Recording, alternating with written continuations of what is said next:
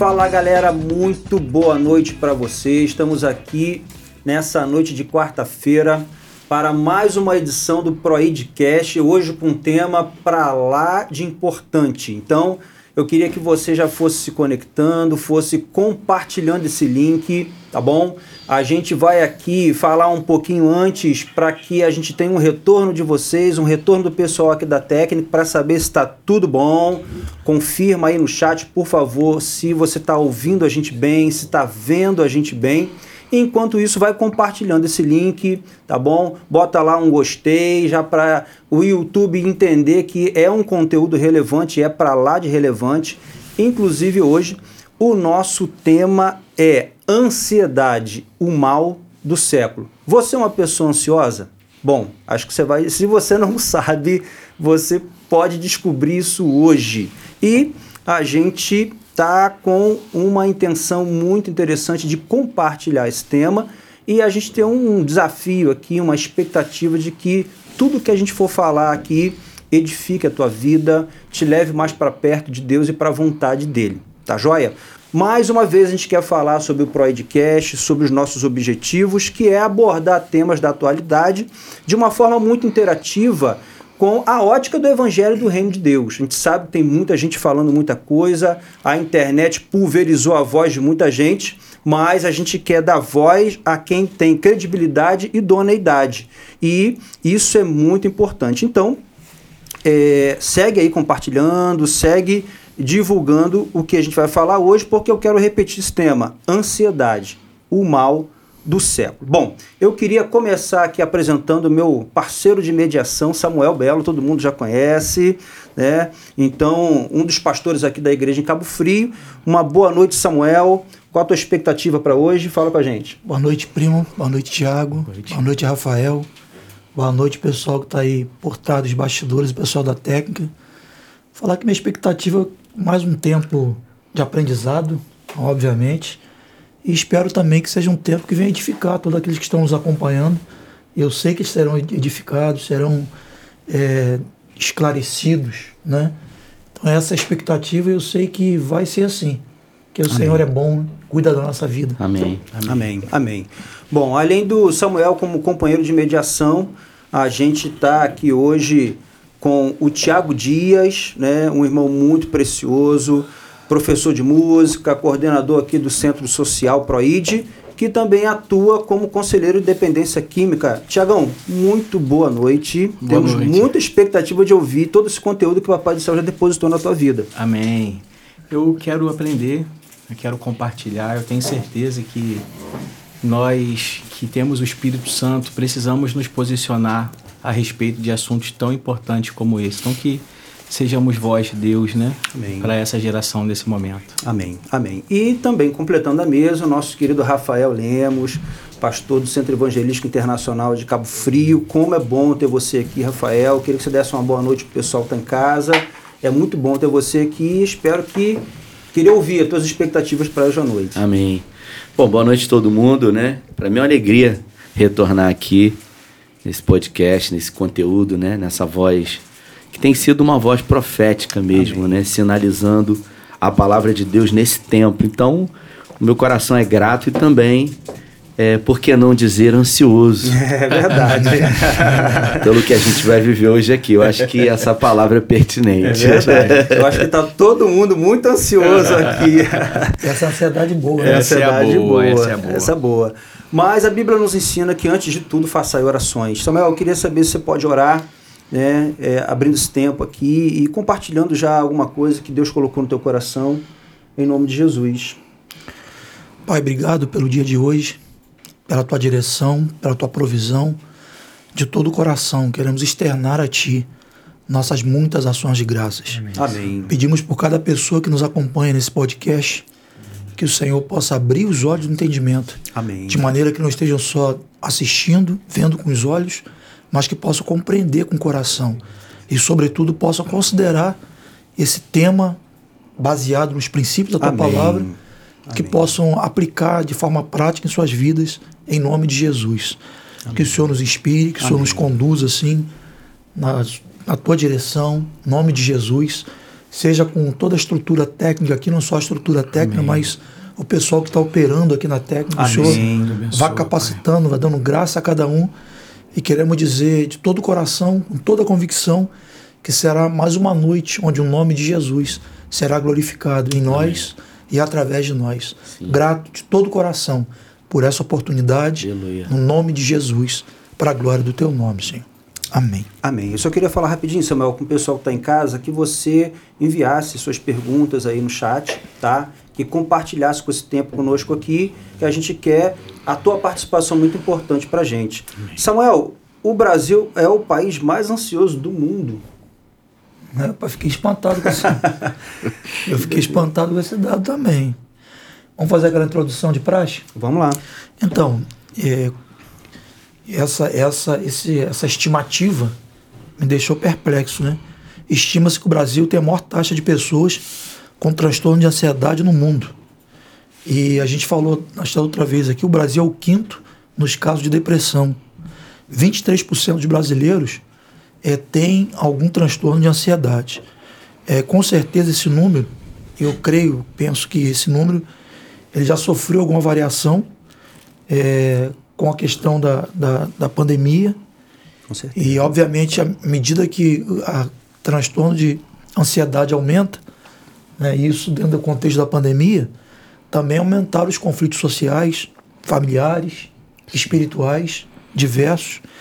E diante desse triste cenário, é importante destacar que os distúrbios psicoemocionais crescem na proporção que a sociedade moderna se distancia de Deus. Porque me chamou a atenção saber que o Brasil está ranqueando né, na, na, na, questão da transtorno de ansiedade, né, nesse mal, que é o transtorno de ansiedade, e a gente também, consequentemente, tendo uma visão pastoral do reino de Deus, a gente se preocupa também sobre o estado, a qualidade de vida espiritual.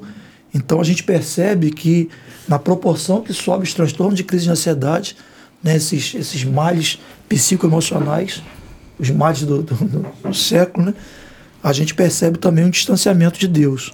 É uma geração que está saturada de informações, não consegue depurar né, a quantidade de informações. É uma geração que a cada tempo tem menos relação interpessoal uhum. ou não tem relações interpessoais satisfatórias. Sim. Né? É, e também uma geração cética muito cética e, sem dúvida nenhuma, obviamente, consequentemente, com uma grande crise de identidade. Mas sem considerar os outros motivos desse problema, né, transtorno de ansiedade, nós reconhecemos a importância da fé é, na prevenção e na terapia do transtorno de ansiedade. Como falando há pouco, a gente tem o cuidado de tratar os diversos temas na perspectiva do reino de Deus. Sim. Então, nós reconhecemos a importância da fé é, na prevenção, na terapia do transtorno de ansiedade. É, o transtorno de ansiedade, basicamente, a gente vai aprofundar aí depois aí essa bancada universitária. É verdade. Mas o transtorno de ansiedade, ele se manifesta principalmente é, no excesso de preocupação. Né? Uma pessoa está nesse quadro de transtorno de ansiedade, ela é muito preocupada, ela é consumida pela preocupação.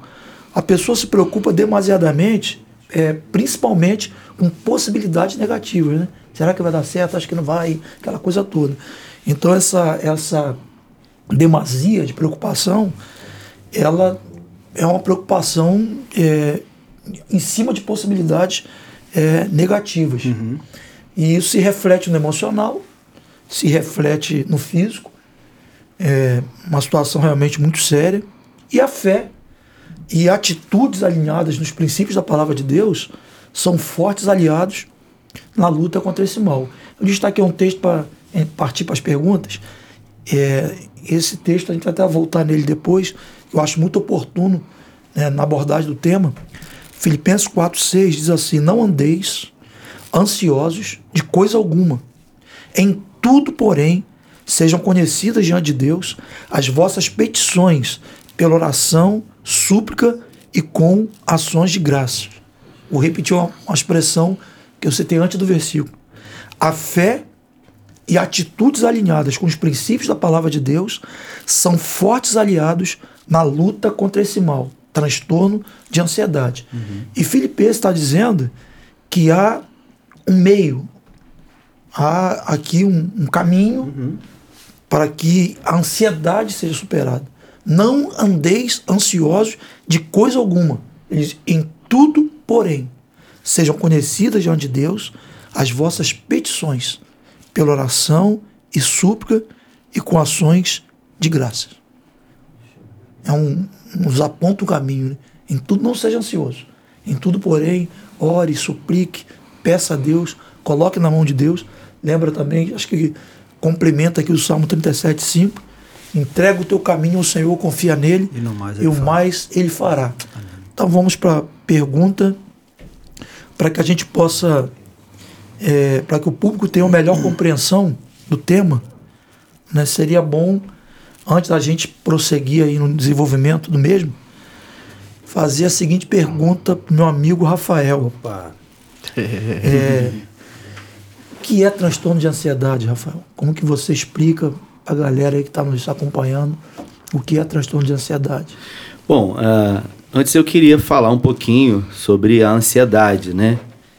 É, a ansiedade é a resposta que o corpo ele dá de acordo com aquilo que vai acontecer. Então, a gente até brincou no início quando eu disse sobre as minhas expectativas e disse que estava ansioso, é porque tudo na vida envolve expectativas Sim. e ansiedade. E o Samuel ele colocou muito bem. Uma ansiedade boa, uhum. né?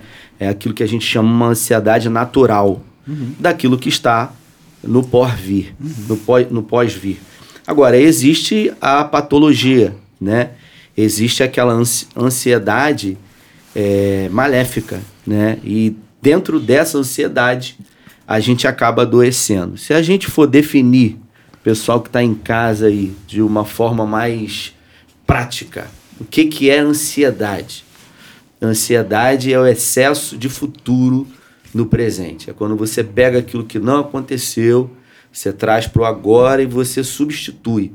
Você deixa de viver o agora e você começa a viver o imaginário, aquilo que não aconteceu. E com isso eu me preocupo. Com isso eu me pré-ocupo uhum. com aquilo que não aconteceu. A, a, as síndromes, elas vêm, é, obviamente, sendo ramificadas disso aí. O transtorno de ansiedade é uma resposta que o corpo dá a realmente uma crise, né? É, criada pela nossa mente. Então, de alguma maneira, acho que no, no outro podcast a gente falava um pouco sobre isso, né? Uhum. De alguma forma, o seu corpo ele precisa responder a isso, né? Porque a sua mente ela, ela começa a trabalhar e ela começa a tirar você de um funcionamento. Uma pessoa é funcional, ela trabalha, ela faz coisas. De repente a ansiedade começa a tirar ela e aí chega um momento que é um colapso. Então, uh, hoje a gente chama, num linguajar comum, crise de pânico. O que é uma crise de pânico? É uma crise de ansiedade. Uma crise de ansiedade é uma somatização no seu corpo do que a sua alma ou do que a sua mente está vivendo. Então, basicamente, Samuel, é isso. É quando afeta o seu corpo. E aí a crise de ansiedade ela tem vários sintomas, vários. Os mais comuns são taquicardia, sudorese, é, imaginação, fantasia, sentimento de morte, achando que vai infartar, que vai morrer. São vários os níveis, né? que estão aí para ser enfrentados. Mas basicamente é isso. É uma resposta que o seu corpo dá diante de coisas que estão acontecendo e que você não consegue controlar. Então é, é um excesso de futuro no presente. É, eu gostei, eu gostei muito dessa, é, essa né? definição, né? Eu gostei muito dessa definição. Ela ficou, ela marcou. Marcou, Sim. Trouxe um entendimento muito legal. Muito legal. O excesso de futuro no presente. Muito legal. Muito boa. Agora tem uma pergunta aqui, Samuel, que eu acho que tem a ver aí com, com o que o Rafael está falando. É, é, aqui a, a pergunta da Valéria Padula está perguntando se a ansiedade e o medo estão relacionados. Tem a ver? Andam excesso? juntos. Andam juntos. É, né? andam juntos. A ansiedade, ela. É, isso, é, isso precisa ficar claro aqui, né? Talvez uma pessoa que esteja nos vendo e ouvindo hoje aqui, ela é uma pessoa que ela tem uma síndrome, né? E aí a primeira coisa que acontece é, caramba, eu não consigo resolver isso. Ela vem na igreja, ela ora, ela busca, ela lê o texto de Filipenses e ela sozinha, ela não consegue. Uhum. E aí ela precisa buscar ajuda realmente profissional também, né? Ela vai no psiquiatra. O psiquiatra é um médico. Tem muita gente que tem essa dúvida. Qual é a diferença de um psicólogo para um psiquiatra? O psiquiatra é, uma pessoa que fez faculdade de medicina e se uhum. especializou, uhum. né, em tratar realmente saúde mental. Saúde mental. Obrigado, Tiagão. O psicólogo é, um, é, uma pessoa que fez uma faculdade também, se especializou numa abordagem é, clínica, tá certo? O médico, ele não atua especificamente na questão emocional. O médico atua no soma, no corpo. Então, se uma pessoa com crise de pânico for num psiquiatra, ele vai passar medicação. Uhum. E a medicação, ela trabalha no corpo. Então, vai tirar você da crise, mas não vai resolver o problema. Uhum. Porque o problema está lá e ele tem uma raiz. E aí você toma um remédio e você deixa de ficar realmente na crise. Mas se você parar de tomar, você volta. Uhum. Então você precisa também de um acompanhamento psicológico. Para quê? Para você entender da onde vem essa ansiedade. Porque ela tem uma raiz. Às vezes, um trauma que não foi superado, a morte de alguém, uhum. às vezes um acidente. Por exemplo, a, vou dar um exemplo aqui. A minha cunhada, ela tem casa nos Estados Unidos. Um dia ela veio aqui no Brasil, morava em Niterói. O, o próprio Samuel Belo conhece, a Keila. Morava em Niterói e ela sofreu dois sequestros relâmpagos em Niterói. Um foi mais longo, ficaram acho que umas horas dentro do carro, então ela tomou pavor, ela ficou apavorada. E ela foi morar nos Estados Unidos. E ficou um tempo lá. Quando ela veio no Brasil, ela veio aqui em casa, em Cabo Frio. A gente estava na porta de casa.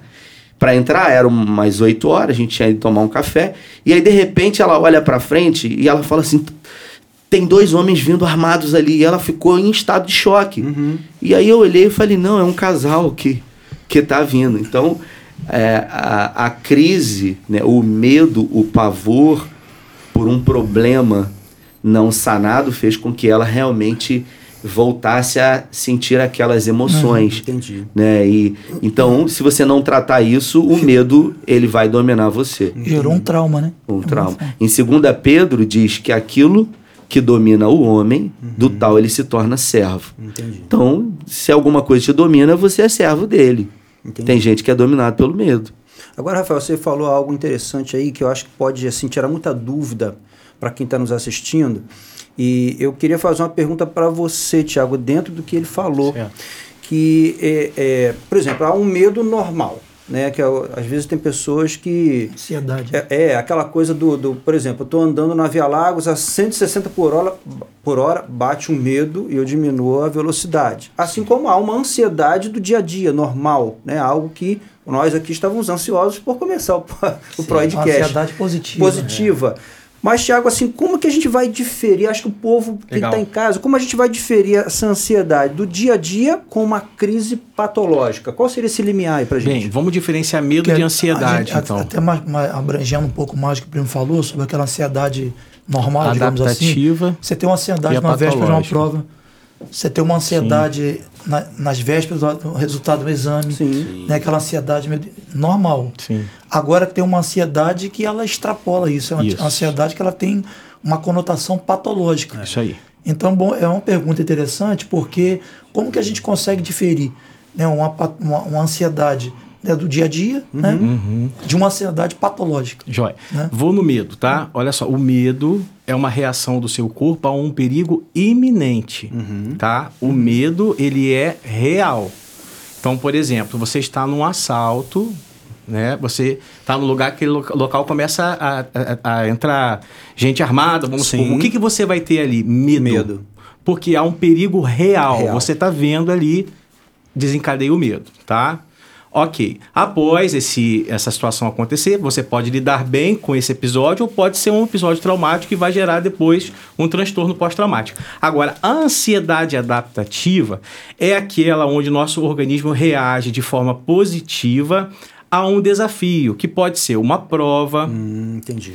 que pode ser é, algo que você vai fazer com expectativa até o podcast dessa noite, né? Mas o que, que acontece fisiologicamente? É, nós vamos liberar é, mais noradrenalina, nós vamos liberar mais adrenalina, né? Isso é orgânico, tá? Por conta disso, o que, que vai acontecer?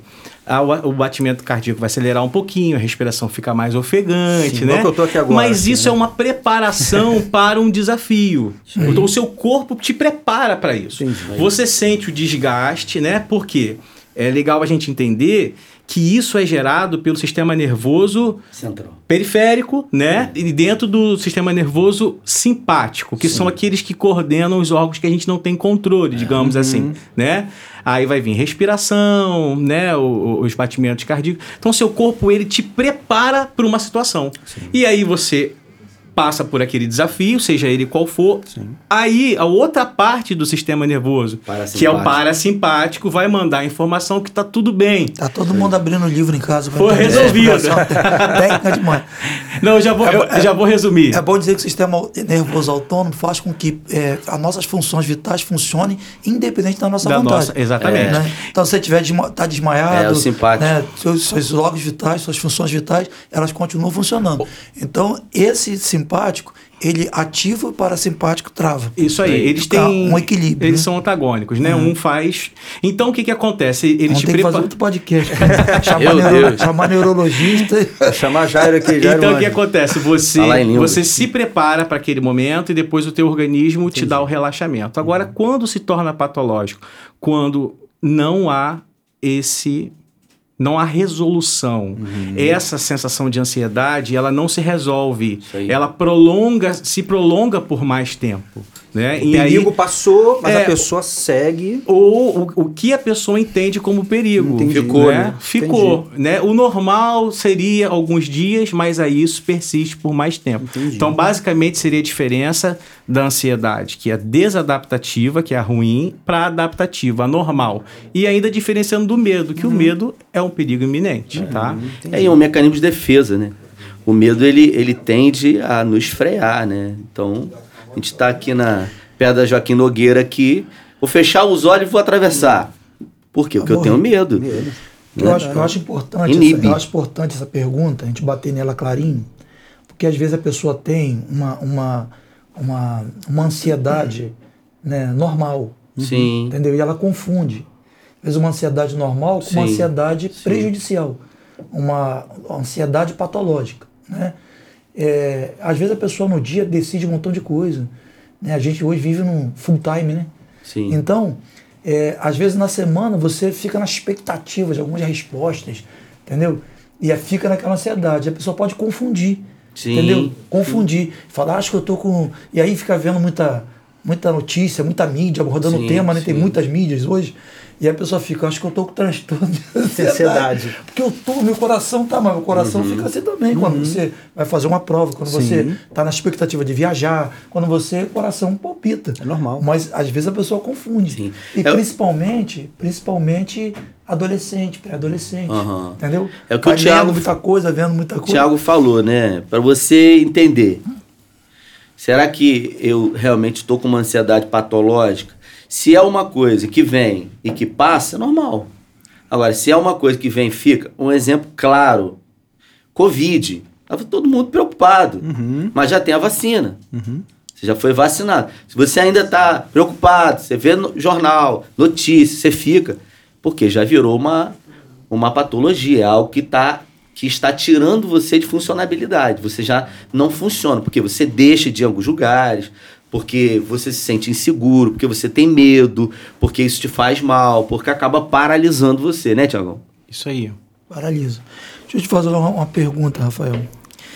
É, a gente sabe que há tipos de transtorno de ansiedade. É, quais você tem identificado como os mais comuns na atualidade? E por quê? O mais comum é o pânico. O mais comum. Você né? atribui assim alguma? A gente vive num tempo, na minha opinião, né, que as mídias sociais elas, elas nos impulsionam a cada dia a viver uma vida mais é, de ilusão. Eu estava hoje conversando com uma pessoa que abriu o coração para mim e estava dizendo para mim sobre as suas expectativas, porque não consegue, todo mundo consegue, ela não consegue. Eu falei, mas todo mundo quem? Ah, muita gente, mas quem? Ah, um monte de amigos do Instagram. Aí eu falei, pô, mas se você for comparar o Instagram, a vida das pessoas é uma mentira. É verdade. Porque elas colocam ali aquilo que elas querem ver. E uhum. isso é um fator de adoecimento. Por quê? Porque eu olho aquilo que você coloca. Você está andando de stand-up na lagoa, tá comendo pirumbeba, né? Pirumbeba, não? é, é pirumbeba o nome? Falar nisso, o defesa já acabou. É, acabou. Hoje eu já comi um filé de pirumbeba. Olha aí. E aí eu vejo, né, aquela minha vida, que é diferente da sua, que é utópica. A gente bota os momentos bons que a gente quer colocar. E aí eu coloco é, um, um, uma régua moral que vai medir a sua e a minha e eu sempre vou estar aquém de todo mundo. Uhum. Eu sempre vou estar. E isso acaba me afligindo. Eu acabo me diminuindo, eu acabo somatizando, eu acabo é, entrando é, num conflito, eu não vou conseguir, e aí eu acabo né, adoecendo. Então, a ansiedade né, é o mal do século. Por quê? Porque a gente, a todo momento, vive não o hoje, mas o amanhã. A gente quer o novo, é o novo. E e a indústria, de um modo geral, nos leva a isso. Ah. É um, um, exemplo clássico. Eu estou com o telefone aqui. Né? Esse aqui é qual? É o, é o novo ou é o velho? É. Né? Ah, não, é o 11. Já tem o 13. É. Faz a mesma coisa. Uhum. Mas eu quero o 13. É. Porque é o 13. Por quê? Porque fulano tem. Então, se eu tenho o 6 que funciona e faz a mesma coisa, eu não utilizo 20%, 20 que isso aqui me proporciona. Uhum. Mas eu quero 13. Uhum. Por quê? Porque todo mundo tem. É. E se eu não tenho o 13, eu não me sinto bem. É. Então, até eu ter o 13, eu coloco suspenso as minhas, o meu nível de satisfação. Até lá eu vivo ansioso. E é. quando o 13 vem, eu tenho ele e eu preciso substituir. Então, nós nos transformamos em acumuladores e substituidores. A gente acumula e substitui o tempo todo. Carro, roupa, é telefone, tudo tudo na vida. Isso vai provocando aquela ansiedade. Ansiedade. É, uma, é um, um potencializador de crise de ansiedade que você está falando. Sim. Né? Porque as pessoas conceberam uma ideia equivocada de que o valor que elas possuem não é no que elas são, Sim. mas no que elas têm. Então tem que correr a cada dia por mais coisas e novas coisas. Sim. O irmão usou uma expressão muito interessante que diz que as pessoas não se importam hoje em serem seres humanos. Exatamente. Elas buscam serem teres humanos. Isso aí. Não seres humanos, mas teres humanos. Porque o valor não está no que é. O valor não está no caráter, o valor não está na pessoa. O valor está no que você tem. Um grande, um grande equívoco. Isso aí. Né? Então, se essa busca frenética pelo melhor, por mais, tem gerado esses surtos aí todos que a gente tem, tem conversado. Um deles é eu falei essa crise Eu falei para essa pessoa hoje o seguinte: estava na academia e eu falei para ele: se eu entro na academia com a camisa Ering, eu me sinto de um jeito.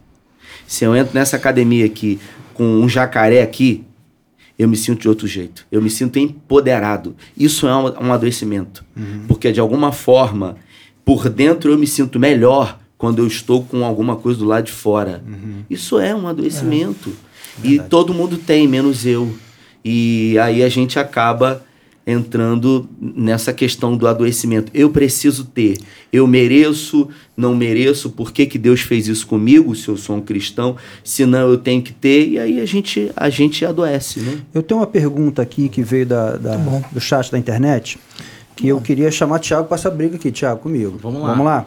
A pergunta é da Niete Ataíde, que diz assim, ó, podemos dizer que buscar ajuda na fé é, com pessoas maduras, logicamente, pode ser incluída como os primeiros socorros de quem está em crise de ansiedade? Eu acho que essa pergunta é muito interessante, que ela traz aqui um, um contexto bíblico para toda essa patologia, para essa questão toda. E tem uma frase, coincide com a frase que a gente anotou aqui, que diz assim: é desastroso espiritualizar um problema natural, como também medicar um problema espiritual. Tiagão. Repete a frase aí, primo. Ó, a frase é a seguinte: é desastroso espirituar, espiritualizar um problema natural, como também medicar um problema espiritual. Você naturaliza aquilo que é espiritual, espiritualiza aquilo que é natural. Dois é extremos perigosos. Né? Dois extremos perigosos.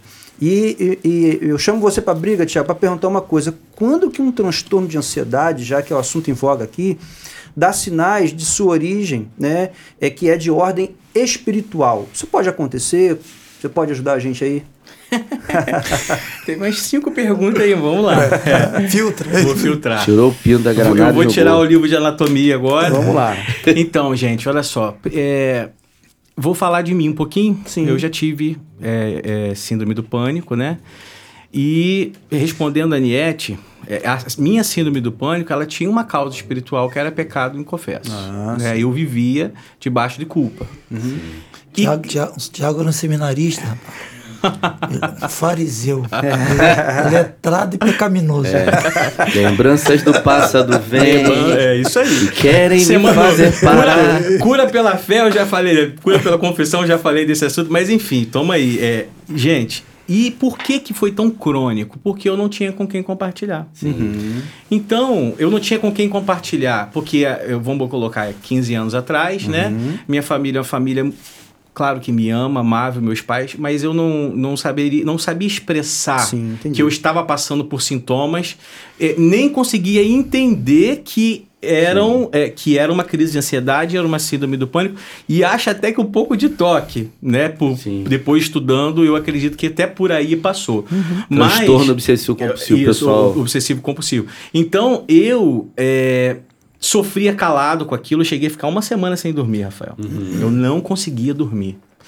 E aí eu não, não conversava, não falava nada com ninguém, e foi exatamente essa conversa, conversas que comecei a ter, né, com o Davis, que foi um irmão que me ajudou muito, posteriormente com o Samuel, que foi assentando em mim uma normalidade. Então, sim, a fé, a confissão, o eu vou dizer o compartilhar. Né? Porque há 15 anos atrás havia muito mito, havia é, é, de um cristão falar sobre Sim. problemas emocionais. Ainda mais um cristão fariseu como eu, que- de- com ritos religiosos. que as pessoas vão pensar de mim? Estou numa função e eu estou passando por isso, e eu não consigo dormir, e eu estou uma função, acusado. tinha uma função eclesiástica relevante. relevante, Relevante, é. exatamente. Então, como que eu vou explicar isso para as pessoas? E eu, na verdade, sabia que era culpa pelo pecado, mas também não conhecia é, as verdades do Evangelho do Reino de Deus. Então, nas mutualidades que a Bíblia nos, nos ensina, né? é, suportar uns aos outros, orar um pelos outros, né? Em tudo isso, nós vamos cumprir princípios que vão cooperar, porque eu posso não ter uma base é, é, teórica sobre qual o transtorno que aquela pessoa está, mas olha, Rafael sabe disso. A escuta, né? É, tem cursos e cursos falando sobre a importância de uma escuta. Entendi. O que, que as pessoas reclamam, no- às vezes, de um médico que ah, o médico nem É, olhou para mim, verdade, né? Pô, Porque- médico é ruim, pô. Não... a escuta, a pessoa se sente aceita. Então, quando um irmão vai até você e ele fala: Olha, eu não tô dormindo, né? Eu tô tendo crise de nervo, as pessoas falam isso, né? Ele, ele chega ao ponto de confiar em você para falar isso, aquilo já alivia uma carga de estresse e também de treva, né? Não é treva por causa de pecado, gente, porque tudo que tá escondido, que tá só com a pessoa, é campo minado de Satanás Sim. Né? Satanás pode explorar ela. E, e eu, eu- eu- quando a gente aconselha, e a dependência química está muito ligada aos transtornos, tem muita comorbidade, que é quando a gente junta duas doenças. Então a gente encontra muito dependente químico ansioso, né? Então quando a gente começa a, a- a conversar com a pessoa, a pessoa fala, eu estou sentindo isso, aí a gente começa a explicar. Não, isso é por causa. A pessoa fica assim.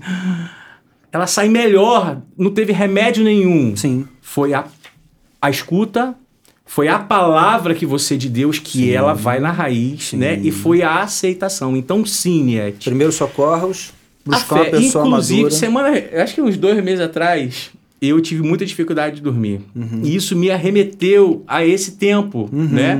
A primeira coisa que eu fiz foi pr- procurar o presbitério segunda-feira de manhã. Você estava na mesa, né? Eu Uhum. falei, irmãos, eu não consegui dormir ontem. E isso é muito ruim para mim. Eu quero oração. Amém. Os irmãos, segunda-feira de manhã, oraram por mim.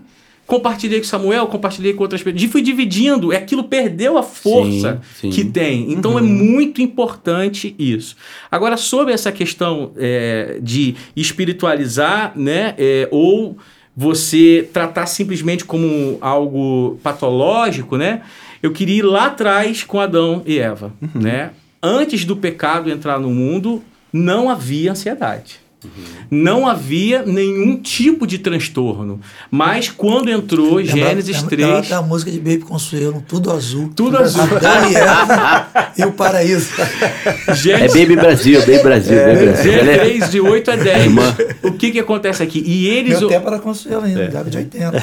e eles ouviram o passo do Senhor Deus que passeava. Imagina a ansiedade que Adão e Eva estavam por saber que Deus ia se manifestar. E ali ele falou assim: Onde estás? E disse ele: Ouvi teu passo no jardim. Respondeu o homem: Tive medo, Isso aí. porque estou nu e me escondi. Muito bom. Então, esse, esse sentimento de medo, que é muito parecido com a ansiedade, porque há um estresse ali, Sim. né? Há um estresse, ele entrou com pecado. Então, assim, desculpa se eu vou escandalizar alguém. É muito difícil da gente não conectar patologia a pecado. Entendi. Isso aí. É muito difícil. É claro que nós temos situações que é, não estão fundamentadas necessariamente num pecado oculto, digamos assim, Sim, sim. né? Numa coisa que a pessoa está escondendo. Mas o pecado entrou no mundo por causa da desobediência do homem. Então, com certeza, o nível de ansiedade que a gente vive, que é ruim, que é patológico, né? Ele vem dessa herança, né? Vem da, talvez herança é, é, filogenética, ou seja, que vem acompanhado e uma herança espiritual também, né? Então eu vejo que na, entra, na entrada do pecado nós vemos ali o medo, essa, esse exemplo, entendeu? Então eu acredito que nós precisamos considerar isso. E não é só aí.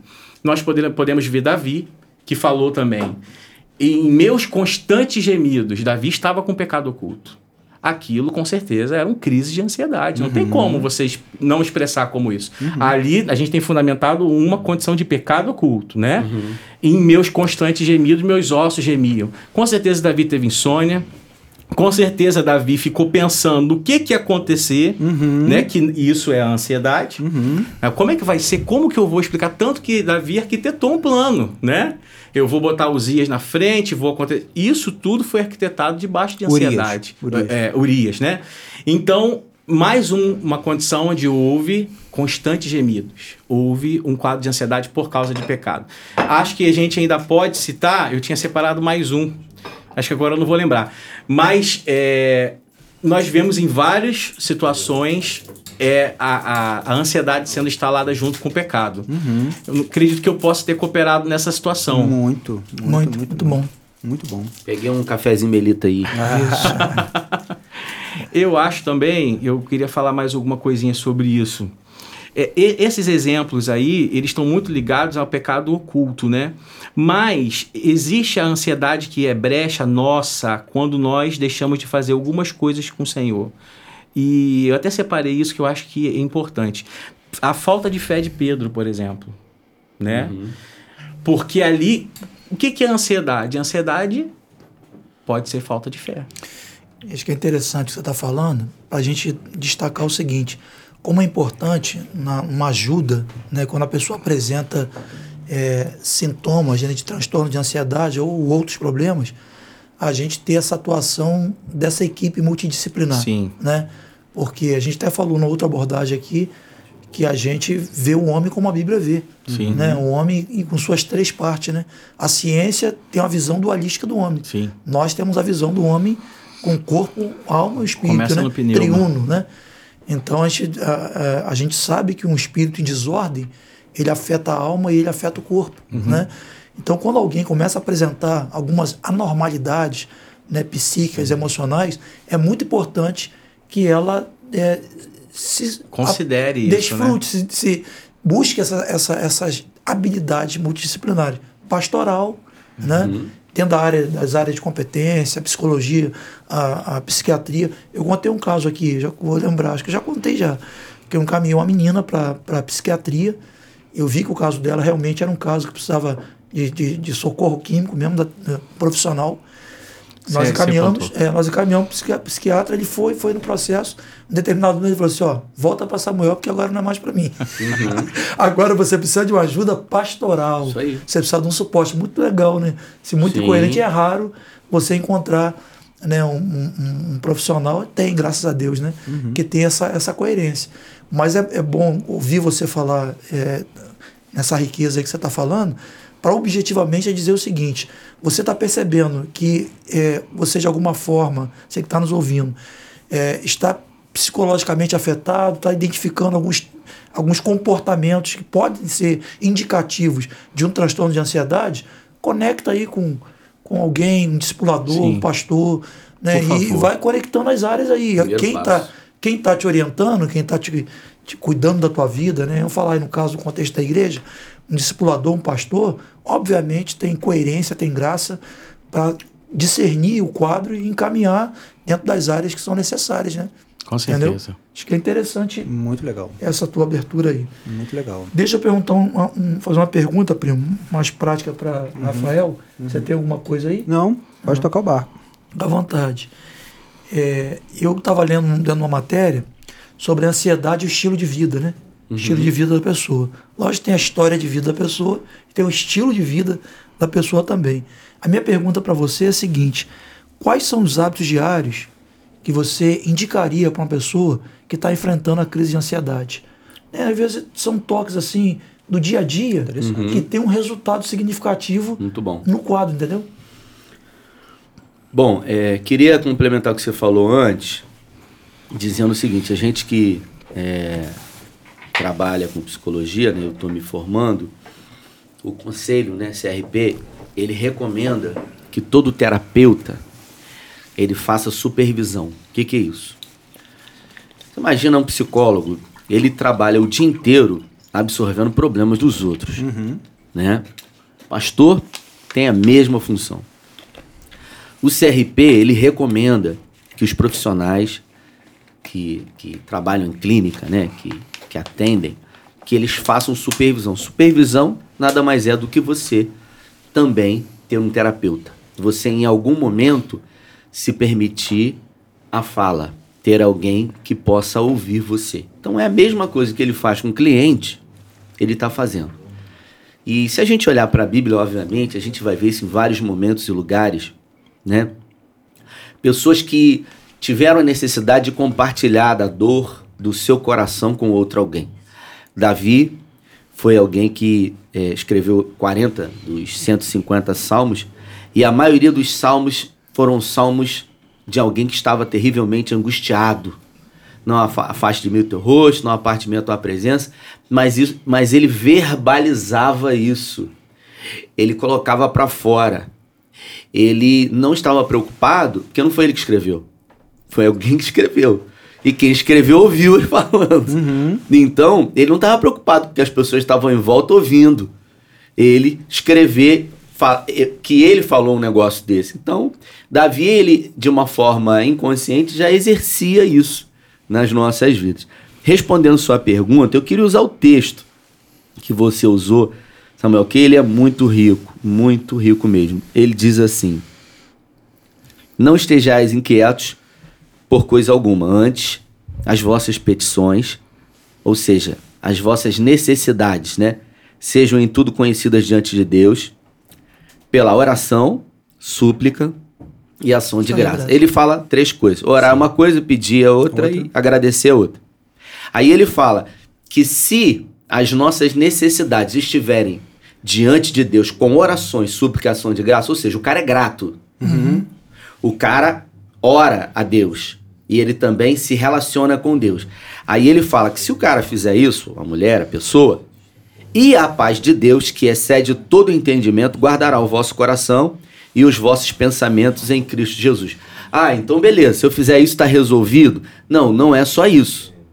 Porque tem gente que é ansiosa, ora, mas continua ansiosa. Então o que, que eu vou fazer?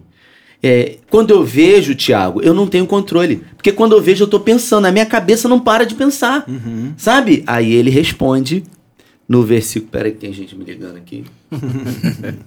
Aí ele responde assim, no versículo 8: Quanto ao mais, irmãos. Aí ele fala que você tem que cuidar Da dos mente, seus Da mente, pensamentos. exatamente. Isso é extraordinário.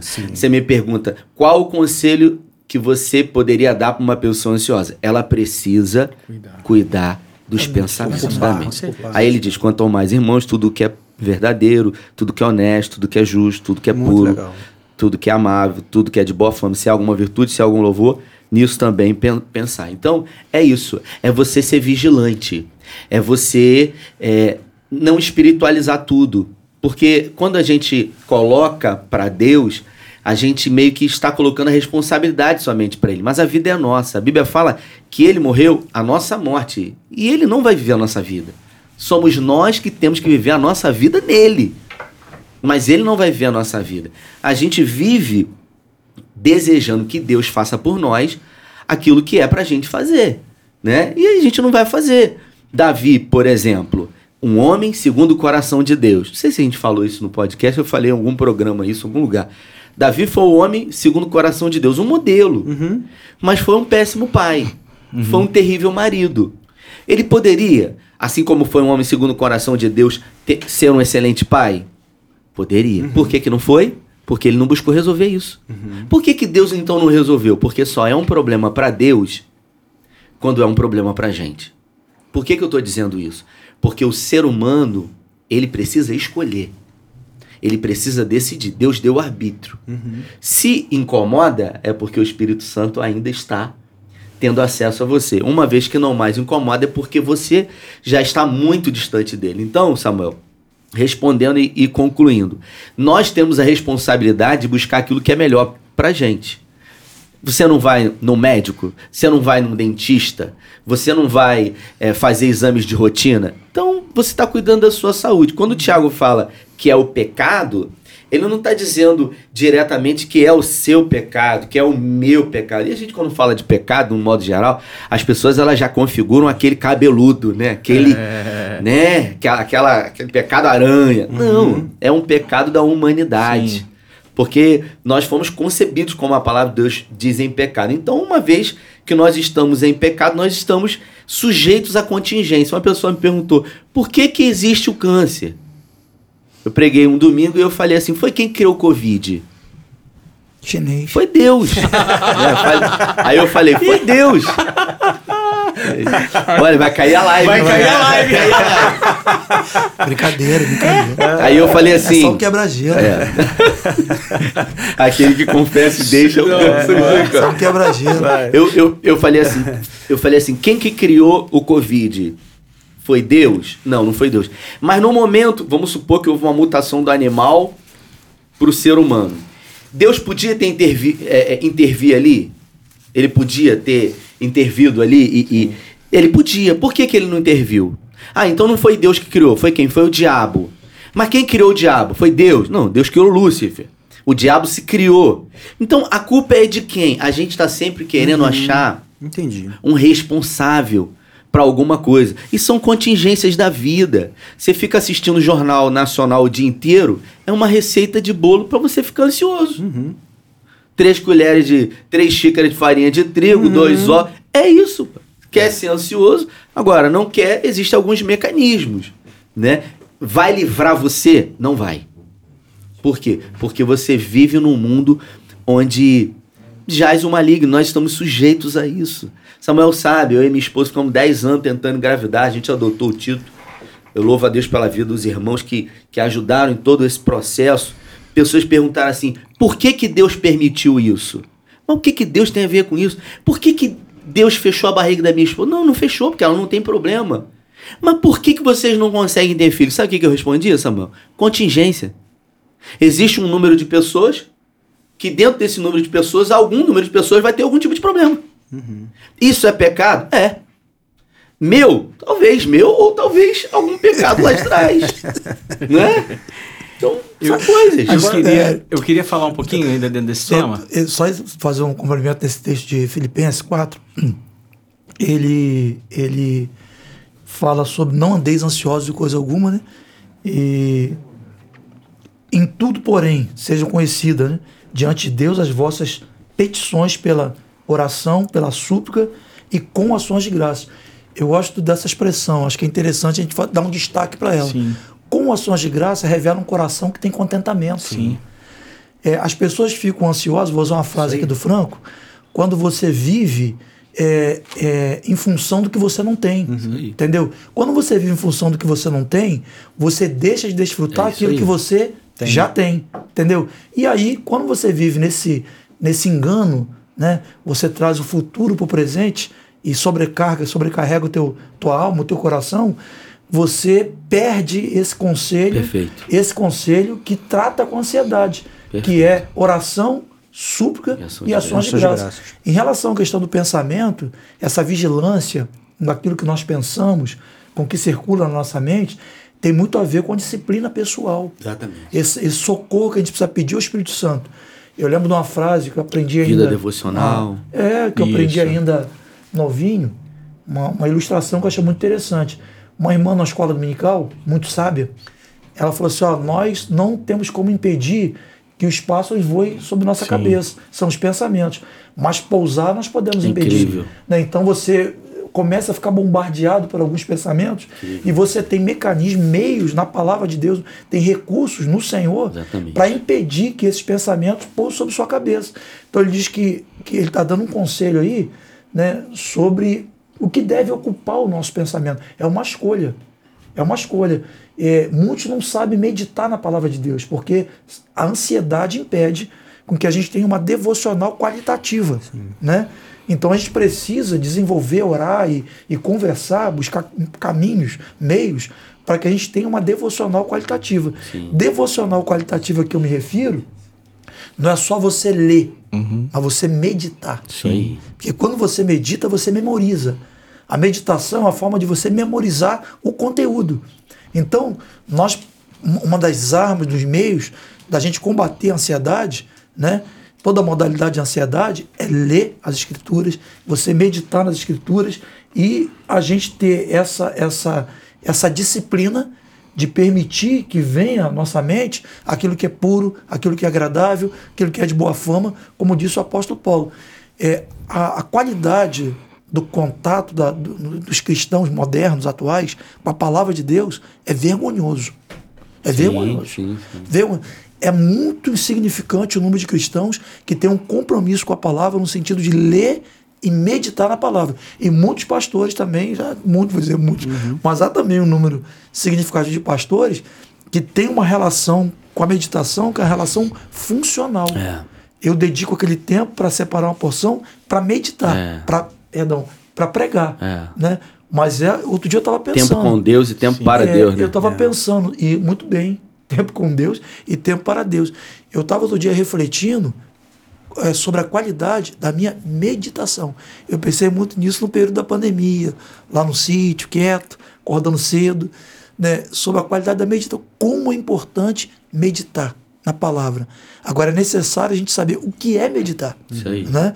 E é realmente uma arma muito funcional contra a ansiedade. Agora, Samuel, o, o ambiente, queria... rapidinho, o ambiente ele favorece por exemplo, é, para você meditar, para você encher a tua mente da, daquilo que é puro, que é verdadeiro, né? o ambiente ele favorece, por exemplo, já que a gente está falando de atitudes práticas, uma caminhada, um, um, uma, uma reeducação na sua agenda, isso não ajudaria também? Sim. Eu, eu posso pegar o gancho? É, eu separei dois textos que falam de renovação de mente, que a gente conhece, né? Romanos 12, 2, uhum. que fala da transformação da mente e também não vos conformeis com esse século, né?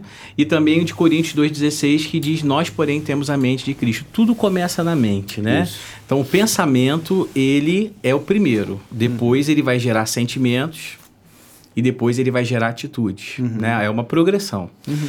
E a palavra diz que a, a, a, palavra de Deus ela é poderosa para dividir juntas e medulas. Uhum. E ela penetra fazendo diferença de alma para o espírito. Uhum. Então, e é, a Bíblia também diz que ela é a espada, não é isso? isso então, nesse momento onde nós somos invadidos pelos dardos inflamados do inimigo, que são os maus pensamentos, que tem várias fontes, vai ter a mídia, vai ter o nosso próprio coração, que é fonte disso, o próprio Satanás, né? Vem o dardo inflamado, é a espada que nos defende né, que ataca, na verdade, né, uhum. nos defendendo disso. Ou seja, como Samuel falou, a meditação. Eu lembro, e algumas pessoas me perguntam, Tiago, como que você se reabilitou desse processo crônico de ansiedade? Era a leitura da palavra. Uhum. Sempre foi. Diariamente, o primeiro momento ali, e eu observava que enquanto eu lia e orava, a minha respiração ela ia diminuindo né, ela ia tra trazendo uma calma, né, e automaticamente entravam as verdades do evangelho, que na hora que o pensamento vinha, eu me defendia com elas. Tipo assim, ah, você, isso que isso, você não vai conseguir vencer. Posso todas as coisas naquele que, que me fortalece. fortalece. Então, como vai estar tá acessível isso se você não procura? Uhum. Né? Uma arma tem que estar tá próxima. Sim, sim, se sim. você for atacado, tem que estar tá próximo. Então, eu diria assim, que para você vencer a ansiedade, um cristão que luta com ansiedade, ele precisa se encher de meditação e da palavra, porque a palavra ela vai responder o que nós chamamos de pensamentos negativos, né, que, desadaptativos, mentirosos ou até verdadeiros. Os pensamentos às vezes não são mentirosos, eles são reais, mas não nos fazem bem. Uhum. Né? Tem pensamentos que são mentirosos, né? Você vai morrer, né? isso é mentiroso. Mas tem pensamentos que às vezes são verdadeiros. Ah, é, tal situação, você pode perder o emprego. É, você pode perder o emprego, mas... mas existem, existem estudos é, é, psicológicos é, que dizem que mais de 80% das coisas ruins que você pensa sobre você nunca vão acontecer na vida. Mais de 80%. E se, meu Deus, e ele falou emprego. Ah, meu Deus. E a gente valoriza muito mais aquilo que é uma ausência do que propriamente aquilo que nós temos. Isso é o potencializador da ansiedade. É, exatamente. Deixa eu falar uma coisa. Eu acho que é importante também, Tiago, que você está falando. Nós destacamos aqui é, a questão essencial, principal, para que alguém esteja protegido né, dessa, desse mal, né, desse, do transtorno da ansiedade. Mas há também outras questões complementares que é importante a gente falar, que também elas ajudam, são importantes, né? é, a prática esportiva Sim. é uma alternativa. Né? Eu conheço pessoas que viviam numa bolha, tinha muita dificuldade, inclusive, de, de relacionamento social, social, E o esporte foi uma porta, assim, um caminho uhum. que ajudou a pessoa a se reabilitar dessa condição. Então, o esporte, você repensar o seu estilo de vida, né? criar aquele hábito de caminhar, caminhar com alguém onde você possa bater um papo, você uhum, possa orar também, né? né? É, dar um passeio num parque. Tá? Assim, essa questão comportamental, ela é muito importante também, entendeu? É, inclusive aproveitar para lembrar para você voltar para Canoa. Não, sobre esse assunto, irmãos, é... eu vou jogar para é, semana que vem. Mas é interessante essa questão da, da questão da prática esportiva, essa questão da caminhada, é você também uhum. é, é, é, e se relacionar, né, Samuel? Relacionamento. Tem, tem gente, eu, eu tenho animal de estimação, né, em casa, tem um, um cachorro, um shih tzu, e um, o meu é em York, perdão. Uhum. E ele, é, obviamente, tem um carinho muito grande por ele, mas as pessoas elas estão avertendo os valores hoje. Tem gente que diz, né? Quanto mais eu me relaciono com as pessoas, mais eu amo meu cachorro. E aí a gente vai entrando nesse ciclo uhum. que as pessoas realmente vão é, saindo dessa questão relacional. Quando Deus criou o homem, o, o Tiago ele, ele citou lá o Gênesis, ele criou Adão. E a Bíblia fala que ele visitava Adão todo virar de tarde e um dia ele olhou para Adão, olhou para o jardim, olhou para tudo que ele criou e ele falou: Não é bom que um homem esteja só. Pô, quem tá com Deus tá sozinho, gente? Verdade. Não tá, mas Deus falou: Cara, não é o suficiente. Você precisa de mais alguém. Você precisa se relacionar. E quando ele diz que criou a Eva, ele criou para amar e para corresponder. Olha só que coisa incrível. É para dar e para receber. Então, as nossas relações são essas, são saudáveis. Né? Vou aproveitar o gancho aqui e dizer, eu, o Samuel Belo e mais alguns amigos nos reunimos frequentemente, batemos um papo, ali a gente conversa, Bom. descontrai. E isso é totalmente saudável para nós. Isso é, não é algo que a gente faz somente porque a gente gosta, porque faz bem. Eu, né? porque... Que, eu queria até é, é aproveitar para falar uma coisa assim, um exemplo meu, da minha casa, né? É, o meu filho menor, ele é muito introvertido, né? Acho que todo mundo sabe, conhece o Aaron, né? Uhum. E a gente tinha uma preocupação sobre a questão da ansiedade social uhum. com ele, porque é aquela coisa de ficar atrás, né? Uhum. E uma decisão muito importante que a gente tomou foi inserir no futebol.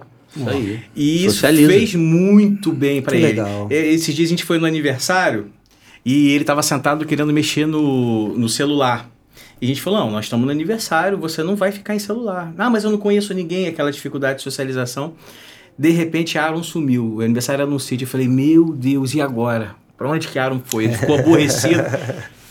Rafael, quando eu olhei, ele tava na pelada. bola lá, é. tava no meio do jogo do Jogou futebol lá, nunca viu os meninos, né? Que maneiro, Inclusive, que a gente nem maneiro. falou sobre o transtorno de ansiedade social, que é Sim, muito presente, sim, né? sim. Tem esses, essas questões todas. Mas assim, eu vi uma estratégia óbvio que a gente sempre orou, nós sempre aplicamos o princípio, sempre falamos para ele que iria vencer essa questão, mas a prática esportiva foi fundamental, que principalmente a legal. coletiva, para impedir essa questão. Socializa, né? A gente- A Socializa. gente está falando sobre essa questão do, a importância do, do relacionamento social aí, trazendo para uma especificidade o relacionamento fraternal, Sim. né? as bênçãos que decorrentes dessa conexão, é, a começar pelo Salmo 133, que diz que ali, né? eu gosto muito desses, desses, desses termos, É. ali o Senhor ordena a sua vida, sua bênção. Onde tiverem dois ou três, eu dizer meu nome, disse Jesus, ali eu estou no meio deles. Então, é, Deus é relacional, né? a igreja é relacionamento. E eu penso que, diante da- dos desafios que nós temos na atualidade, são grandes desafios pastorais. Né? E durante esse tempo que a gente teve de, de comunhão, tem, tem mantido, né? Sim, sim. tem mantido né? aquele período da, da pandemia, assim, aquele período mais turvo da Foi, pandemia, foi. muito importante Muito a gente estar na mesa tomando um café, né, é, indagando, conversando e buscando a Deus Sim. sobre é, qual caminho que o Senhor estaria nos apontando a partir daquele momento e tal. É, eu lembro que uma coisa que a gente conversou muito foi sobre as estruturas eclesiásticas, né? Sim. Então, assim, é importante. é, A gente vai ter um podcast sobre companheirismo É, pastoral. legal, legal, Legal, bacana. Marca na agenda Maneiro, aí. hein? É, Bacana. eu, eu- a, gente, eu- a gente quer, acho que é importante a gente compartilhar essas experiências que a gente Muito viveu bom. e tem vivido, né? Sim. Principalmente naquele momento mais crítico, eu sei que há consenso de vocês virem aqui. Sim. Né? Mas a gente falou sobre a questão da, da estrutura, é, que eu quero dizer para concluir, que a gente precisa também buscar a Deus no sentido de trazer uma estrutura é, eclesiástica, eclesiástica que gere mais comunhão, Sim. que gere mais relacionamento. Porque a gente percebe que às vezes as pessoas frequentam os cultos, veem os outros pela nuca, mas não se relacionam entre si. É. Aí. Aperta a mão, vai embora, cada um por si, Nada Deus substitui poder Então comunhão. a gente precisa realmente criar, e buscar em Deus, assim, criar estruturas que gere esse, gere esse intercâmbio pessoal, que gere relacionamento, que gere comunhão. Porque a comunhão nos blinda, nos protege Sim. muito. E se você estoures aí. observar as mídias sociais, né? Vamos falar de Facebook, vamos falar de Instagram, vamos falar de Twitter. O que especificamente tem nas, nas mídias sociais que atrai tanto as pessoas? O que, que tem ali exclusivamente? A vida das pessoas. Ali é a vida das pessoas. Ou a vida que elas querem mostrar. E por que, que isso nos atrai tanto? Por que, que isso nos prende tanto? Porque nós somos seres sociáveis. Sociais, sim. Nós temos essa necessidade de nos relacionar, mas não de uma forma virtual, né? De uma forma como o Samuel eh, Presencial. falou, onde eu posso dar e eu também posso receber. Aqui é um relacionamento virtual que muitas são as vezes que nos angustiam, que criam em nós crises, síndromes, né? Síndrome eh, de inferioridade, complexos, baixa autoestima, porque todo mundo tem. Porque todo mundo só posta o melhor Sim. né? E aí a gente vai ver os conteúdos vazios, né? O cara senta para comer num restaurante ele bate a foto do prato. Nada contra quem faça isso. Mas você vai ver a vida, né? É, é só o momento. Por isso que quando acontece alguma coisa, o casamento acaba, as pessoas elas entram em choque. Caramba, fulano, mas tinha uma vida, mas porque não vivia a comunhão, verdade, não se permitia. Eu até costumo chamar lá, Samuel, é, dos relacionamentos, né? Que a gente vai né, se moldando, se é a arca de Noé, né? Você imagina uma caixa com um monte de bicho ali dentro e o porco espinho do lado do leão e espetando o leão, né? O macaco, eu tive no, no zoológico alguns anos atrás, tem muitos anos isso. Ma- macaco é um bicho, ele tava fazendo cocô na mão, Sagaz. jogando na gente, cara. Você imagina conviver com isso, mas a vida é assim, né? O que seria do vermelho se todo mundo gostasse do verde? É verdade. Então a gente precisa realmente aprender isso, a se relacionar. Como, diz Provérbios, como ferro fio ferro, assim um homem é filho do seu companheiro. É verdade. Incrível. Isso é relacionamento. É É, isso o mesmo. relacionamento que você falou. É.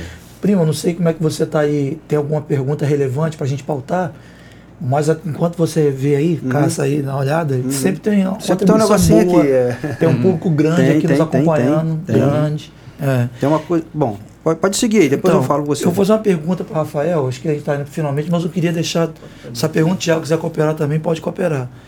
É, o, é, o transtorno de ansiedade, as transtornos de pânico, né? Tem levado pessoas a buscar as emergências achando que está infartando. Sim. É, tinha um, um, amado que foi para a emergência achando que estava com Covid, porque ele estava com descompasso respiratório, sim, tamanho sim. era o nível de ansiedade que ele sim. estava. Então a ansiedade tem levado pessoas para as emergências, só pensa que está tá infartando.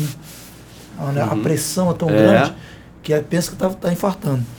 É, e os exames não constam nada.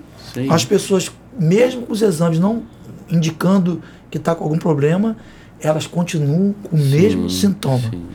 É, como saber se é a situação é real? Uma pergunta desafiadora. Ou se a situação é real, ou se é um sintoma de ansiedade. Sim. Né? Eu eu estava assim ultimamente eu tenho conversado com algumas pessoas que têm vivido esse dilema, né? E faz os exames, o sintoma permanece. Recentemente com uma pessoa que ela fez o exame, foi ao médico e falou, é, realmente minha situação é crise de ansiedade. Uhum. Ela já tinha falado comigo, estava com sintomas de crise de ansiedade. Mas uma pessoa mais instruída e tal, mas tem muitos casos de pessoas que vão, ocupam lá os setores de emergência e aqueles sintomas todos têm origem na ansiedade. Então, né, os sintomas permanecem, né, não constam no exame, né, como uma pessoa pode ter um indicador, alguma coisa para saber se é uma crise de ansiedade ou se de fato é algo real? Bom, uma característica clara, vou até me dirigir direto aí, você talvez que esteja vivendo isso. A pessoa que sofre síndromes de ansiedade é, e as diversas que tem, né? Ou o pânico, ou a depressão. Na grande maioria das vezes, a pessoa é tendenciosa a acreditar mais na mentira do que na verdade. Ela tem dificuldade. A verdade é que ela não consegue acreditar que não tem nada. Por quê? Porque ela sente. E se ela sente, é real, é físico, né? mensurável. Mas se você vai ao médico, você faz exames e você sabe que você está passando por um problema, uma dificuldade que está tirando a tua paz, que está roubando o teu sono. Eu não sei se vocês já tiveram a oportunidade, o Tiago falou aqui que ele viveu isso, de ver uma pessoa com uma crise de pânico, né? A pessoa, ela ela, ela fica totalmente descompensada. Eu vou morrer, ela tá taquicardia, eu vou morrer. Já vi. Eu vou morrer. Porque ela sai. Ela sai de si. Pensa quanto então, bombeiro já não viu isso. É, já vi até dentro de casa. É, na psicologia, a gente, uma das primeiras coisas que a gente faz é colocar a pessoa de volta, né? Você uhum. fazer com que ela coloque se sentada, com os seus pés plantados, para ela se situar e sentir, né, que realmente ela está, você trazer a pessoa de volta, porque o que está ali realmente é só as emoções, né, é tomando o controle da pessoa. A pessoa realmente ela tanto está desestabilizada como ela destabiliza todo mundo que está à volta. Tá à volta. Exatamente. Então, é você ter uma voz de comando, fazer com que a pessoa possa realmente, né, olhar nos seus olhos e entender o que está acontecendo ali à sua volta, porque ela está sendo totalmente dominada por aquela emoção. E ela é, está sofrendo, obviamente. Já passou. E aí tem as auto, automedicações, que a gente nem falou aqui, que, uhum. que é muito perigoso. Uhum. Né? Tem muitos os, os, medicamentos aí que, a, que as pessoas já tomam, já sente logo, já bota o, o rivozinho debaixo da língua, não sei o quê, papapá. É, é, é isso. Eu acho que nessa área de distúrbio aí, é, psíquico, psicológico, é, acho que é alto o índice de automedicação. Muito, muito. E perigosíssimo. Então, se você já teve alguns episódios, e é muito comum isso, você tem uma primeira vez um episódio. Você vem numa linha de estresse muito grande, aconteceu um trauma, uma situação, você passou mal em algum lugar. Vamos supor que você estava. Vou colocar a igreja aqui. Uhum. Você estava na igreja e a primeira vez que você teve uma crise de pânico forte dentro da igreja. A primeira coisa que você associa é o lugar. Então, você quer deixar de ir a esse lugar porque você acha que foi lá. Uhum. Mas a verdade é que não tem nada a ver com o lugar, e sim uhum. com você. Até que você tem essa crise num outro lugar e você desassocia. Ou você começa a imaginar que ainda é nesses lugares e você vai reduzir o seu campo até você realmente se reduzir somente à sua casa, como o Thiago falou que chegou a ficar uma semana sem dormir, não sair de casa. Isso. Né? Sem dormir. Então, sem dormir. Então é muito importante que você entenda isso, que se você não tem, você já foi no médico, a maioria das pessoas, Samuel, o que que elas fazem? Elas continuam insistindo até que elas passem de ser funcionais.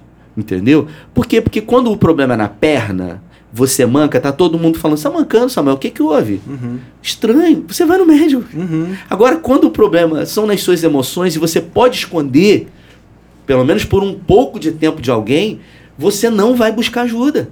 Você fica com aquilo ali. Quanto tempo você ficou, Thiago? É, eu, a crise demorou dois, três meses, né? Sim. Tem gente que fica anos. Anos. Tem gente que fica anos. É. Né? E aí você começa a tomar um remédio, você melhora, aí você entra no desmame e você volta, porque não resolve. Uhum. São questões que estão ali. Então, basicamente, é isso, Samuel. É a pessoa entender, reconhecer suas limitações. Uhum. Você precisa fazer o que o Sócrates fazia, um autoconhecimento. Queria aproveitar um, um salmo aqui, que eu acho que ele, ele elucida muito isso, né? A, a, volati, a volatilidade do ser humano. Né? O ser humano ele é volátil. Foi um salmo que Davi escreveu. Eu gosto muito desse salmo, que é o Salmo 27. Ele começa dizendo assim: O Senhor é a minha luz, a minha salvação, de quem terei medo. Ter medo de quem? O Senhor é a minha luz. Senhor é a minha salvação. Não precisa ter medo de ninguém. Uhum. Eu não preciso nem eu tenho. Amém. Aí ele fala: O Senhor é minha fortaleza, o Senhor é minha vida. A quem temerei quando os malfeitores me sobrevêm para me destruir, os meus opressores e inimigos, eles é que tropeçam e caem. Ainda que um exército se acampe é, contra mim, é, não se atemorizará o meu coração. É, e se estourar contra mim a guerra, ainda sim terei confiança. Ele continua dizendo e falando. Quando chega no 8, no 9, ele fala assim: ele continua dizendo que o Senhor é maravilhoso, papapá. No 9, ele fala assim: Não escondas, Senhor, a tua face de mim. Não rejeite a ira sobre o teu servo. Tu és o meu auxílio. Não te recuses nem me desampares, ó Deus da minha salvação. Aqui, ele já está desesperado. Vamos imaginar que isso aqui é uma oração. Ele começa dizendo que Deus é tudo, que a gente sabe que é. Uhum. Só que no meio do caminho ele abre o coração e ele fala assim: Eu estou desesperado. Eu não sei o que fazer. Me abandonou, pelo amor de Deus. Né? E aí ele desaba, ele começa a chorar. Só que, quando chega no versículo 12, no 13, ele diz o seguinte: pereceria sem dúvida. Ele diz o seguinte: eu tenho muitos motivos para perecer. Se eu não cresce, que verei a bondade do Senhor. O que, que ele diz o seguinte? Eu tenho muitos motivos para perecer se eu não crescer. Então, Davi faz aqui aquilo que a gente precisa fazer. A nossa vida não muda quando a gente ouve uma mensagem dos outros, por mais que seja uma mensagem poderosa. A palavra de Deus entrou, muda, mas a palavra de Deus muda a nossa vida quando a gente pega a palavra e usa em benefício próprio. Ou seja, a gente prega para a gente. É, Lucas capítulo 15, o filho pródigo, tornar-me-ei meu pai. O cara pregou para ele. E Davi aqui prega para ele. Ele fala assim: pereceria sem dúvida, se não cresce, que verei a bondade do Senhor na terra de vento. Aí ele fala: espera no Senhor, confia nele, ele fortalecerá o teu coração. Então, em resumo, a gente precisa pregar pra gente. Uhum. Não adianta, Samuel. O Thiago falou. Não adianta a gente conhecer a palavra. Tem uma pessoa que perguntou para mim assim: eu quero buscar mais de Deus. Tem 10 anos de crente quero buscar mais de Deus. Eu, eu, às vezes escuto os cultos, eu preciso. Eu, me dá uma dica aí, um livro que você lê, dos negócios. Qual, qual livro da Bíblia que eu começo a ler? Aí eu falei assim: vamos fazer o seguinte. Com qual frequência você lê a palavra? Não, eu não leio é, é tanto, eu, eu quase não leio. Na verdade, eu não leio. Então vamos fazer o seguinte: não vão ler nada agora, não. É vão botar em prática o que você já sabe, sabe? Porque senão a gente fica é, buscando é tanta verdade, coisa e já não, e não bota em prática. Verdade. Se a gente pega um e coloca e vive, tudo é mais fácil. Eu, eu, eu queria comentar aqui rapidinho, Samuel, quando você falava sobre essa questão de ir para o médico, né? É, eu achei muito interessante porque quando a, quando a pessoa está com um sintoma desse, ela vai a priori no médico para descartar alguma coisa fisiológica, vamos botar assim. Né? Porque isso aconteceu com a minha esposa. Você está falando aqui, você viu um bombeiro, mas em casa, né? A gente morava em Niterói, Natália é, somatizou muitas questões na vida dela e de repente ela começou exatamente com esses sintomas. Então, eu lembro que a gente conversou, bateu um papo né, com quem estava mais próximo de nós e fomos orientados aí no médico para descartar questões fisiológicas. Né? E lá a médica foi muito interessante, ela falou assim, minha filha, você é uma menina nova, cheia de questão na tua vida, você vai fazer o seguinte, eu vou te dar remédio nenhum você vai andar na beira da praia, vai pisar é, na areia. Receber esse conselho pra Você ele, vai fazer, tirar um tempinho do teu dia para você fazer alguma coisa e deleta da tua mente todas essas preocupações. E como, Samuel, aquilo foi fundamental.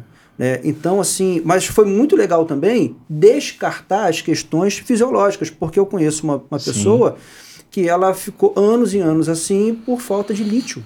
Exatamente. Por uma questão fisiológica, o, poderia ser orgânica, reposta, orgânica. orgânica. Né? Descompensação então, química, né? Muito Isso interessante. É, você falou de, de, do chat aqui, Samuel. Tem algumas pessoas tem perguntando. Tem uma pergunta aqui, ah. não sei se é a mesma Vamos sua. Vamos lá, vê aí. É uma pergunta de Maria José Valente. É, um, hum. é, um, é, é, uma das valentes lá de São Pedro. Sim. Ela fez uma pergunta que eu acho que é legal você responder, Rafael. Você também, se quiser. Ela pergunta assim: é, essa crise de ansiedade pode levar a um infarto? Pode acontecer? Né? A pergunta reforçada: né? pode levar a um infarto? Pode acontecer? Quer responder, Tiago? Ó, já que vai responder, a outra aqui ela complementa um pouquinho, ela, ela bota mais uma pitadinha aqui. A, a ansiedade ela pode provocar depressão? Então responde as duas coisas: depressão e infarto. Posso responder, Tiago? Então, eu, eu conheço gente que morreu com 50 anos de idade. Só foi enterrado com 65. Tem gente que morre antes da morte chegar. Uhum. E as pessoas elas deixam de viver. Elas passam a existir. Então, se eu respondo sim a uma pergunta como essa, todo sintoma que você sentir, você vai ter, não vai achar, você vai ter certeza que você vai ter um infarto. Então, eu vou responder para você de uma forma geral. Toda e qualquer pessoa está passiva de ter um infarto do meu E outra coisa, quanto maior for o nível de estresse que você está submetido, Exatamente. maiores são as probabilidades é. de problemas cardiovasculares. Sim. Agora, a pessoa ela, ela associa muito essa questão do coração, né? Porque as pessoas que têm crise de ansiedade, o que, que não pode faltar na casa dessas pessoas? Um aparelho de, de aferir pressão, né? Agora tem que ter aquele como oxímetro. É, oxímetro. é, e a primeira coisa é que é. pega o aparelho ou aquele que você coloca aqui, é. porque você a sua confiança não está no Senhor, está naquilo é ali. Então você sente, você é roubado de você. Você precisa daquilo ali, porque você acha que a sua pressão está alta, você, os seus batimentos cardíacos. Uma pessoa que está correndo, que faz atividade física, os batimentos cardíacos dessa pessoa, ele, né? Lá em cima. E você não, não associa a e não doença. entende né? isso. Você acha que realmente você vai morrer. Então, respondendo agora objetivamente a sua pergunta, qualquer pessoa uhum. pode mas os estudos dizem que são raríssimos Exatamente. os casos de morte por causa de ataque de pânico. Isso. Mas e a depressão? Pode causar? A ansiedade pode causar depressão, é. assim como a depressão pode causar ansiedade. Isso aí, é, é. Não, na verdade, Agora... o, o, a ansiedade ela é um, uma elevação do, da, da, condição emocional, né? Então, a pessoa está ansiosa, então ela está funcionando extremamente para cima. Né? A ansiedade ela está super estimulada. É. E a depressão é o nome. Como do, o nome fala. É, é para baixo, deprime. Né? Então, alguém que está muito ansioso, a, a, própria crise do pânico, a gente não falou aqui, mas ela gera uma exaustão para a pessoa após a, a, a, crise acabar. É o cansaço. Né? Por quê? Porque é a sensação de luto ou fuga. Né? O corpo se preparou para um perigo. Então, depois que passa a crise do pânico, a pessoa está muito é. cansada. E isso se repetindo dois, três, quatro, cinco, isso vai levar a uma depressão. Agora, a pessoa que está deprimida, ela começa, agora já é o contrário, é ela está né? com um padrão de pensamento de, de bem deprimido, de repente aquilo começa a causar uma angústia nela, e essa angústia, angústia pode gerar quadros de ansiedade. Ah, então, legal. elas estão interligadas porque elas são as duas faces de um comportamento que não está linear. Entendi. Ou ele está ansioso ou ele está depressivo. Ó, o, o, salmista não. O, o Salomão diz assim, em Provérbios 12, 25. Achei muito interessante, acho que coopera. O coração ansioso deprime o homem, Sim. mas uma palavra bondosa o anima. Isso aí. Ou seja, acho que responde A aqui importância também do, do, do relacionamento. do relacionamento. Você falar, exatamente. você Saudável. É. E não, legal. assim, sendo mais claro com ela aí, pra ela não achar, né? Eu fiquei agora sentimento até de culpa aqui. não existe associação entre a síndrome de pânico, a crise de ansiedade, com problemas relacionados ao coração. Uma coisa não tem nada a ver com a outra. É, para você entender, não, não, não é uma doença que afeta o coração, entendeu? Diretamente, que vai produzir ou vai provocar uma coisa. São coisas distintas. E às vezes as pessoas também acumulam um nível alto de estresse é, no organismo por um estilo de vida também desordenado, Sim, né, cara? sim. Por exemplo, excesso de trabalho, né, uma pessoa que está sempre, às vezes, em ambiente assim tenso, de, de, de, de conflito, entendeu? E até algumas profissões. É, pensa o cara que ser policial hoje no Rio de Janeiro. na UPP. É, você, você vê o alto índice de policiais que são atendidos na psicologia, Sim. nos batalhões da polícia. Sim. Entendeu? Então, assim, é, isso, nesse caso aí, como diz o outro, osso do ofício, É né? verdade. Mas é, tem estilos de vida que submete a pessoa a alto nível Claro. de estresse e isso tem reflexo no soma. Sim. No Dos som. maiores aos menores, amor. É. Eu tava conversando com uma pessoa um dia desse, essa pessoa anda de moto. E ele fez um consórcio de um carro e falou, rapaz, não consegui ser contemplado, dei lance. E ele falou, cara, eu tô querendo que, sabe, que saia o carro, eh, eu tô nessa expectativa. E eu falei, cara, quando sair o carro, não pense que sua vida vai melhorar, não. Sua vida vai piorar, cara. Porque assim, você já trabalha muito para custear o padrão de vida que você tem. Quando vier o carro, você vai ter que trabalhar muito mais. Isso vai ser um fator de estresse muito maior. Vai ter o conforto? Claro! Mas vai vir PVA, vai vir seguro, vai vir muito mais combustível. E aí a gente vive o tempo inteiro, Samuel, vivendo um ritmo de vida acelerado para manter um padrão de vida que é im- impresso por uma sociedade consumista. É, a pessoa precisa procurar escapes, né?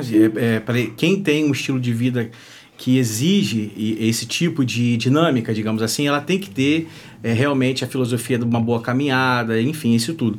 E eu me lembro da palavra que ela estabelece o sétimo dia de descanso, né? Sim. E depois é, a, é, a palavra ela vai deixar claro pra gente que esse descanso é o próprio Senhor, né?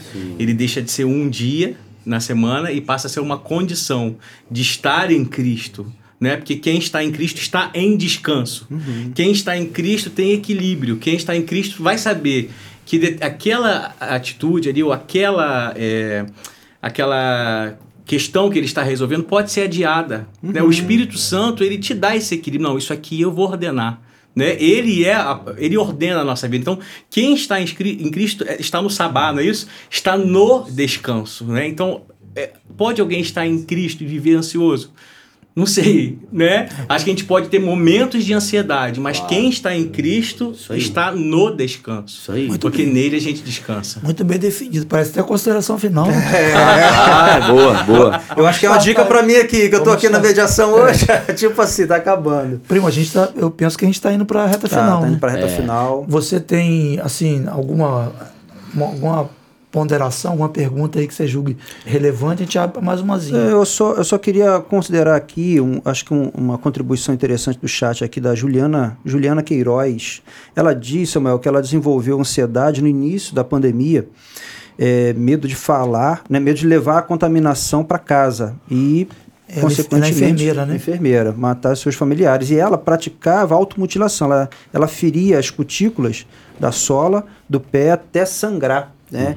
E assim, só para finalizar, eu creio que essa questão da pandemia ela acelerou muito esse processo. Sim. né?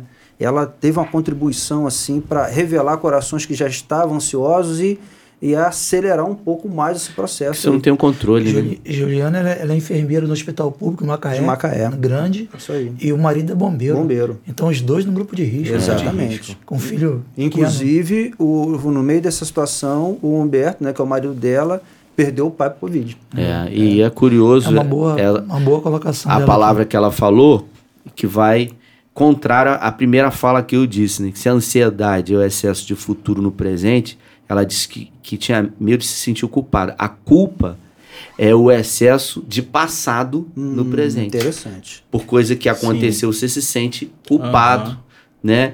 Então é o equilíbrio, não tem jeito. Nós não temos o controle.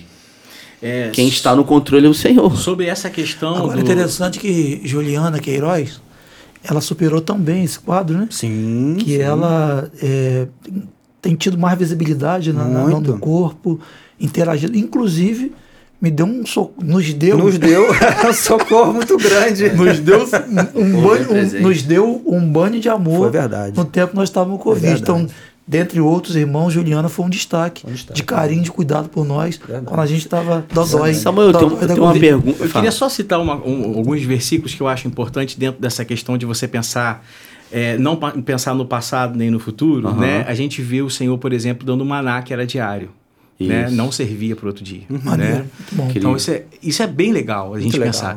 E Pão a- nosso de cada dia nos dá hoje. o, Hoje. o pão nosso de cada dia. Hoje. Porque, na verdade, o, o futuro não existe. E o passado também não. O que existe bom. é esse momento, né? E tem mais um texto que a Bíblia fala: basta cada dia. Seu Seu mal. mal.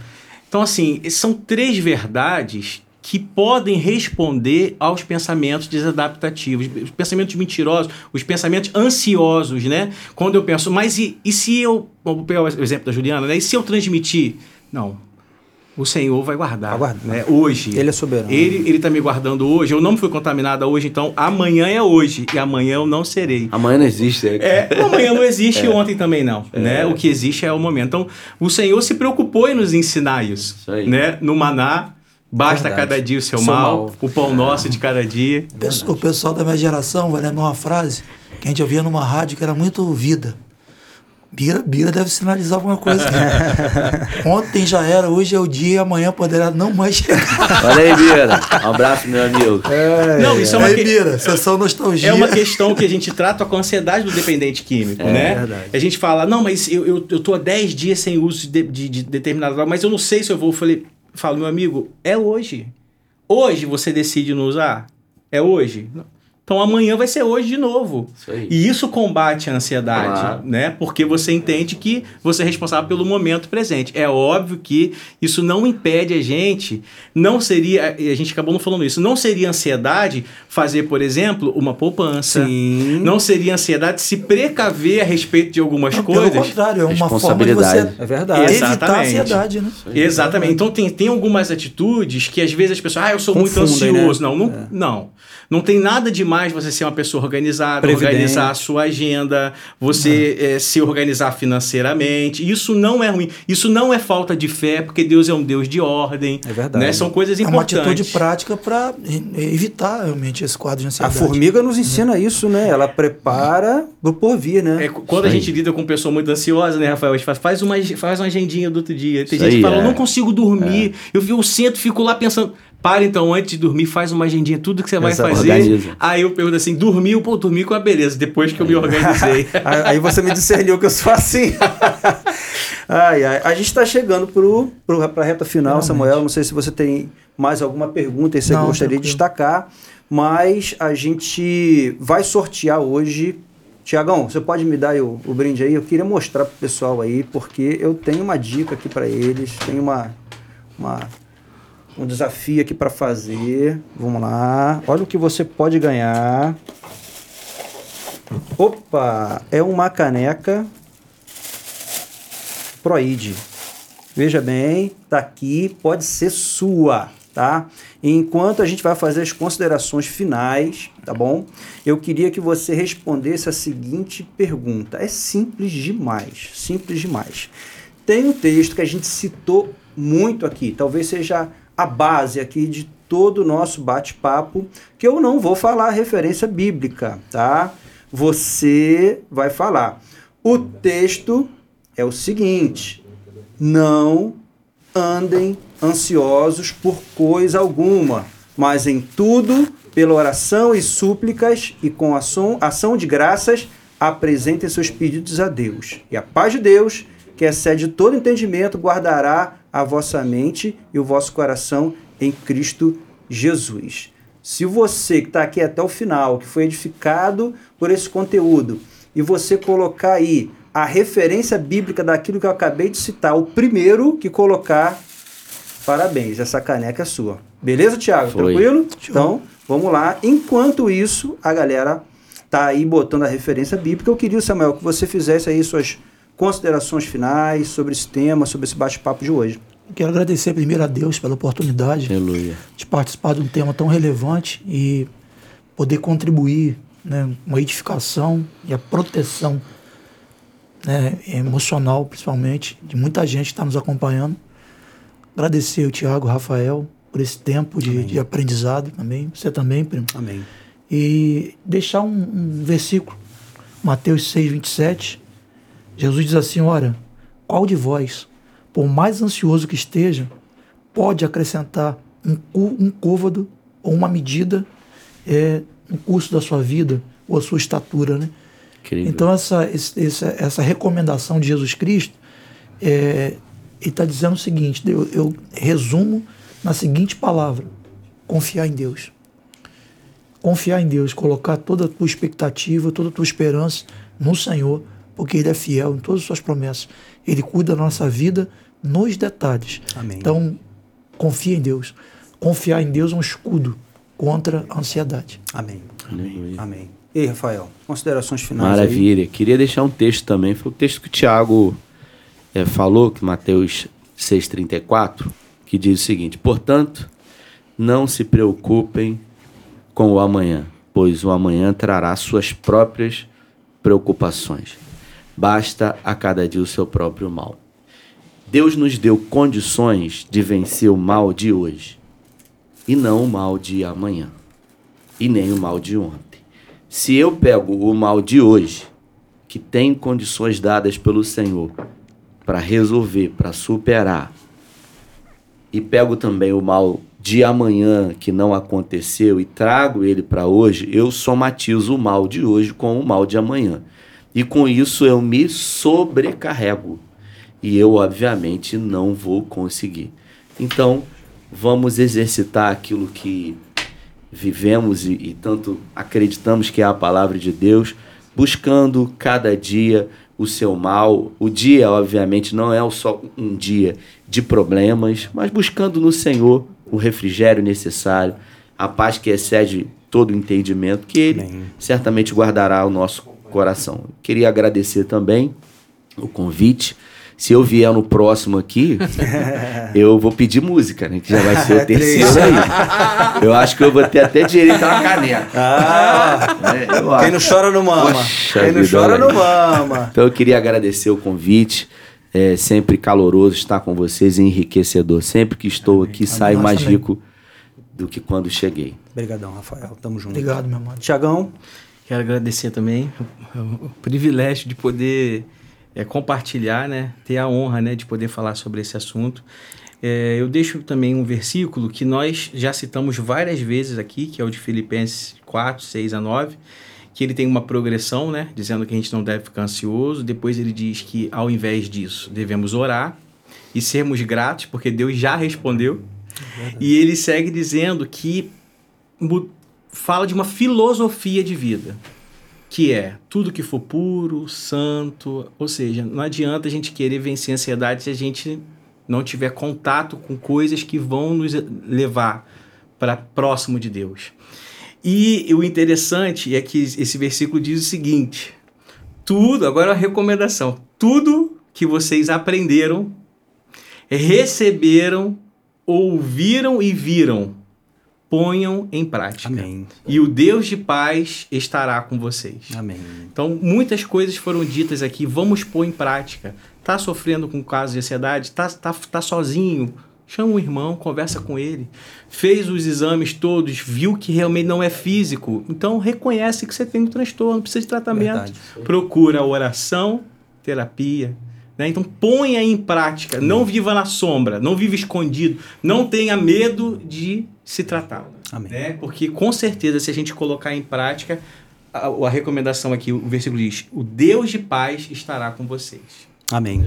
Amém. Eu queria também, assim, agradecer a todos vocês aqui. Obrigado, Samuel. Obrigado, Tiago. Obrigado, Rafael. Obrigado você que está aqui até agora conosco. Né? Creio que você foi edificado, receber um caminho de Deus aí para tua vida ou para alguém que está perto de você, que está passando por algum tipo de transtorno ou coisa semelhante. Agradecer também o pessoal da técnica aí. Vocês já apuraram quem ganhou a, a caneca, não já? Hã? Qual, é o, qual a resposta? Qual a resposta? Ó, aqui, deixa eu ver. Hum, eu tenho a resposta aqui. Sim. Fala aí para a gente bater com quem responder. Filipenses 4, 6. Judá Tinoco, parabéns, meu parceiro, Judá Tinoco. Filho de Rony. Filho de Rony, tá aqui, ó. Judá, essa caneca sua. Vou fazer o seguinte, já que tio primo tá indo pra casa, eu já levo pra você. Você Aí, teria que ver. Foi entrega, tá, hein? Mas eu vou te entregar. Delivery, delivery tá acho bom? Que, acho que quem vai ficar com essa caneca vai ser a avó dele. Né? Presente Neide. Ai, ai. Mas eu queria encerrar também dizendo, falando que Pedro disse, 1 Pedro 5,7. Lancem sobre ele toda Amém. a sua ansiedade. Sabe por quê? Ele tem cuidado de vós. Amém. Ele cuida. Ele é maravilhoso, ele cuida, ele conhece a sua estrutura, conhece a sua necessidade e ele cuida. Não há motivos para ansiedade. Eu queria agradecer também ah, aos nossos patrocinadores. Vai jogar na tela aí essa galera? Bom, já está lá. Então, vamos lá. VHD Automóveis, na Avenida Teixeira e Souza, número é, 1020 e também tem aqui na, no bairro Vila Nova, mas também tem aqui no Parque Burle, na rua M, lote 19. Tá? O telefone da VHD é 2645 2826. E como diz meu amigo, quer comprar, quer vender, vem para VHD, tá bom? Marcelo, brigadão pelo apoio. Mas quem aí? WL Contabilidade, fica localizado na rua 23, quadra 33, lote 12, no Parque Burle, Cabo Frio. O telefone deles é 2643 3562, prestando serviço de qualidade e garantindo bons negócios. Obrigado, William, pelo apoio mais uma vez. Quem é o próximo? Opa, pedacinho de Friburgo, Avenida Teixeira e Souza, número 129, centro de Cabo Frio. O telefone deles é 2643 1224. Interessante também que a Pedacinho Friburgo tem mais uma loja em São Cristóvão, loja em Búzios, São Pedro Aldeia, Araruama e também em Rio das Ostras. Então, referência de moda íntima em geral, com desconto para revendedores. Mas quem? Lumafé. Vamos lá, Avenida América Central, número 12, é, 1262, Prédio Siqueira, Cabo Frio. O telefone da Lumafé é 0800 022 1240. Vou repetir, 0800 022 1240. Pensou em construir, reformar, já sabe aonde comprar. E por final, Hotel Marlin. Vamos lá, Rua Francisco Mendes, 437, Praia do Forte, Cabo Frio. O telefone do Hotel Marlin é 26470100, tá? Obrigadão aí pela, pela nossa querida Isabel tá? E uma experiência incrível para você e sua família. Bom, já sorteamos, já agradecemos ao público e também à Escola Proide Cristã. Essa aí eu vou deixar para você, Tiagão. é um prazer. Bom, já estamos assim de vento e polpa né, nesse projeto que o Senhor é, estabeleceu para gente e é muito importante que você que quer que teu filho tenha uma educação é, baseado nos princípios cristãos e uma excelente formação acadêmica, possa conhecer o Proid Escola Cristã. www.proidescolacristã.com.br Lá você vai ter um captador de informação, você vai colocar seu, seu nome, informações todinhas, a nossa equipe vai ligar para você para a gente conversar e explicar tudo que a gente está preparando para o Proid Escola. Aqui já tem um sistema bilíngue, musicalização e acessibilidade são pontos assim fundamentais é, que nós estamos implantando, né? além do sistema de ensino Dom Bosco, que é de excelente qualidade. Todos esses detalhes nós vamos conversar com você. Basta você entrar em contato conosco através do site. Lá também tem um botão de é, WhatsApp, que se você clicar também vai entra, é, entrar do, do, período de 8 às 18 horas. alguém da nossa secretaria vai te responder e tirar todas as suas informações. Proíde Escola Cristã, entre em contato conosco. Muito bom. Antes de dar uma boa noite para você, eu queria dizer que amanhã às 16 horas, através da nossa, do nosso canal do Instagram, a gente vai ter uma live de oração. Conto com a tua presença, conto com a tua participação. Sábado, a partir das 8 horas, aqui no Espaço Proid tem o Onda, para a galera jovem aí, vai estar aqui bombando. E domingo, reunião pública às 19h30 você é convidado para estar aqui presencialmente, mas se não puder, a gente transmite também pelo canal do YouTube. Um beijo no teu coração. Quarta-feira que vem estamos juntos aqui de novo, não é Deus quiser. Então, até quarta-feira. Forte abraço. Até. Deus te abençoe. Abraço. Valeu, galera.